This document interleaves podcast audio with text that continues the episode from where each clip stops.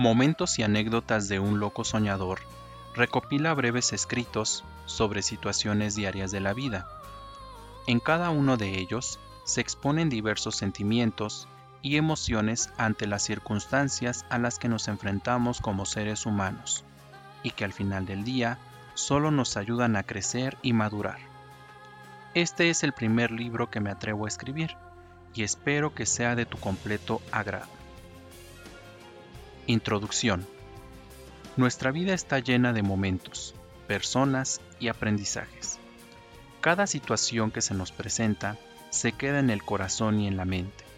Si es buena, se recuerda constantemente, y si es mala, se toma como una lección para no volver a cometerla. Después de un tiempo, aún con recuerdos en mente, es mejor dejar por escrito todos esos aspectos que día a día se redactan como página de un libro.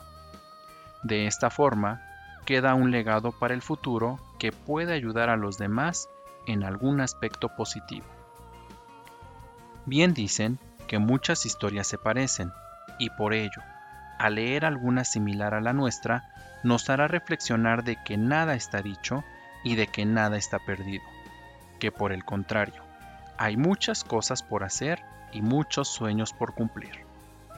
En este pequeño libro se muestran algunas reflexiones que reflejan el sentir diario, añoranzas y motivaciones que me he permitido redactar para externarlas y dejar que otros las lean.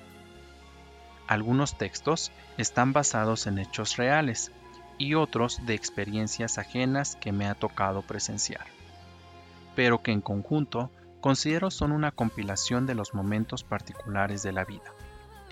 Cada uno tiene una esencia peculiar y espero te haga reflexionar sobre los pequeños o grandes momentos que llegan a nuestras vidas para dejar huella. Huellas que solo pueden borrarse con el paso del tiempo o preservarse por la eternidad.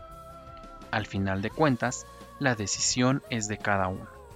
Espero que al leer cada texto te lleve a una reflexión que puedas aplicar en tu vida y que independiente al contenido, deje en ti un aprendizaje que te motive a ser un mejor amigo, una mejor pareja y de manera general una mejor persona.